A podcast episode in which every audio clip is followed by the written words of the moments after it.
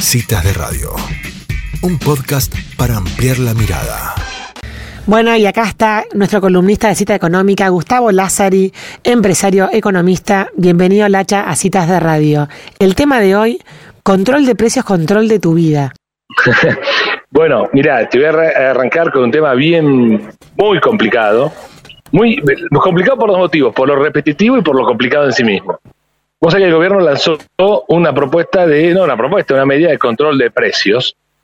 Y eh, yo siempre que, viste, hay una canción de Charlie García que dice un día volverá a las fuentes, bueno, uno va a las fuentes y la fuente es que, que uso para estos temas un libro que se llama 4.000 años de control de precios y salarios y el subtítulo es cómo no combatir la inflación y marca la palabra no. O sea, claramente no es el mecanismo. En ese libro hay un montón de ejemplos de 4.000 años, para paréntesis, ese libro es del año 1949, con lo, 1979, con lo cual tiene 4.042 años de, fracaso de esto, ya son 40 años más, quedó viejo hasta el ejemplo.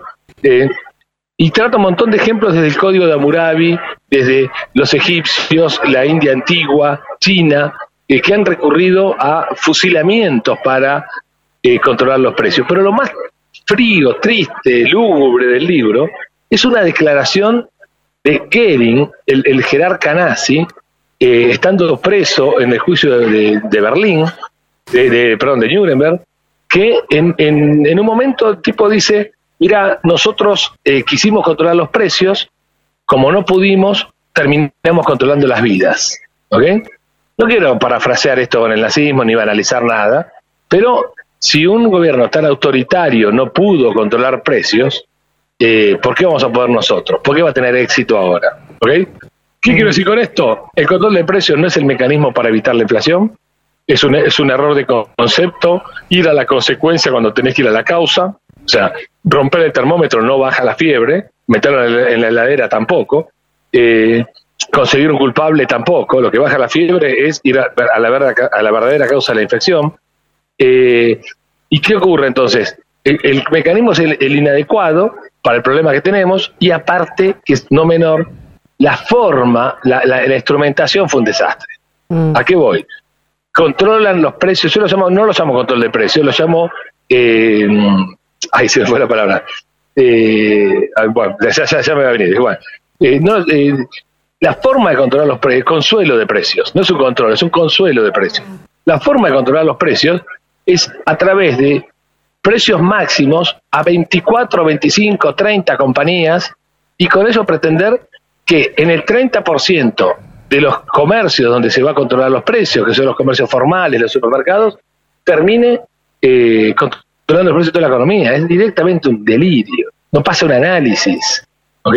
Entonces, eh, la Argentina tiene 270 mil puntos de venta y el control de precios va a tener alguna vigencia medianamente efectiva, si es que sucede, en el 30% de la venta de eh, en el 30% de esos comercios, ¿ok?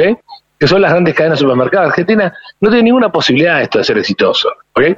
Con lo cual elegimos el instrumento inadecuado, la instrumentación paparruchesca, para tratar de controlar algo que termina por controlarte la vida. Entonces, mi sugerencia es cambiemos urgente el mecanismo, vamos a las causas profunda de la inflación, que no es otra que la inflación es un impuesto, del impuesto se beneficia el gobierno.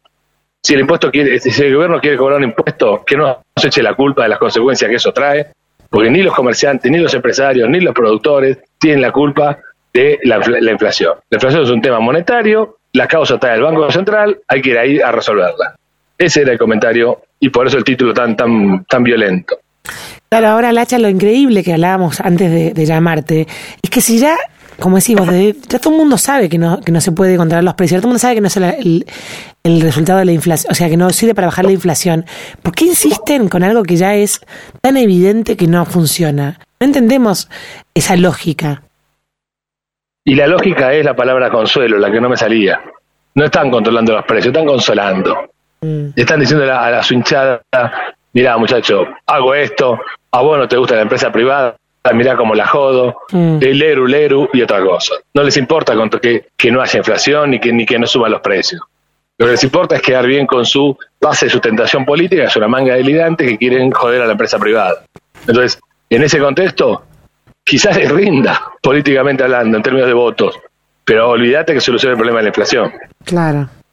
Ahora, Lacha, vos también te da la sensación que, que están como gobernando, como si no fueran ellos a tener que seguir gobernando a partir del 15 de noviembre.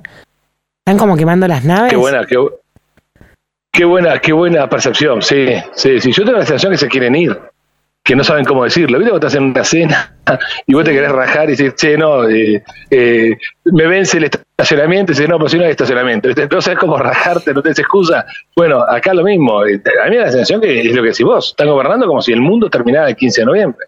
Y les queda un año y medio durísimo más. Durísimo, que durísimo para nosotros, ¿no? Mm. Pero durísimo. Eh, conclusión, eh, no sé, yo mi sugerencia es eh, los nuevos diputados que entren a pilas, a morir, porque tiene un rol importantísimo el Congreso, ojalá que la oposición gane las cámaras, y si gana las cámaras, eh, le va a poder poner un freno importante a este delirio que estamos viviendo.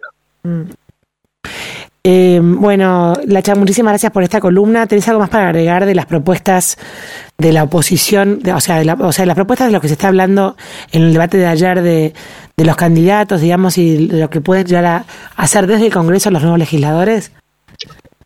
Sí, mira, la verdad que te- tengo, a ver, si bien son pocos en términos de números, son muchos en términos de calidad. El ingreso de hacerlo de eh, José Luis Esper me gustó mucho, el presentar un papel escrito, acá está mi propuesta. Te gusta o no, es otra discusión, pero eso es un aporte importante. En Capital, la entrada de López Murphy es una entrada muy importante. Yo creo que hay que torcer las cámaras. Es muy importante la elección en las provincias, en los senados, porque hay que sacarle Senado. Si vos le sacás el Senado, vas a meter la certeza de que no va a haber riesgo constitucional, la certeza de que podés rumbear a la Argentina. El rol de las provincias hoy es muy importante. La Argentina es una de la ruta 6 para adentro y otra de la ruta 6 para afuera. Vos, ves que, vos sabés que estoy saliendo bastante de la capital y esto lo estamos viendo, lo estoy viendo permanentemente. Hay un espíritu productivo distinto, pero están todos agobiados por los impuestos, las regulaciones, los juicios laborales, todo lo que, la inflación, todo lo que está maltratando a la Argentina. Y yo tengo la esperanza que el Congreso asuma la responsabilidad a partir de estos nuevos jugadores que entran, López Murphy, José Luis, y los nuevos senadores que tuerzan el, el, el- ¿cómo es? la composición de la Cámara de Senado. Yo creo que eso va a ser un freno. La democracia tiene estas cosas de pesos y contrapesos y bueno, espero que el contrapeso no funcione a favor. Muchísimas gracias, Lacha, por esta columna en citas de radio, como siempre. Dale, te mando un abrazo grandísimo. Adiós. Bueno, y así pasaba con la contundencia habitual Gustavo Lázari hablando de control de precios, control de tu vida. No te pierdas el próximo capítulo del podcast de Citas de Radio. Búscanos en redes. Somos Citas de Radio.